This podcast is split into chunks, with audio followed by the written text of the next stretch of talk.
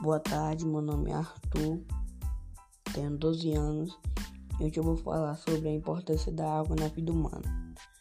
A água é fonte da vida e um recurso natural essencial, seja como componente bioquímico de seres vivos, como meio de vida de várias espécies vegetais e animais, como elementos representativos de valores sociais e culturais e arte como fator de produção de vários bens de consumo final e intermediária.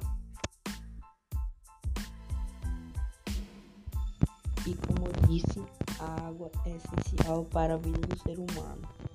Um ser humano, o corpo de ser humano não consegue ficar vivo, não consegue ficar três dias sem beber água, pois ele, se ele ficar o corpo não aguentará e irá morrer.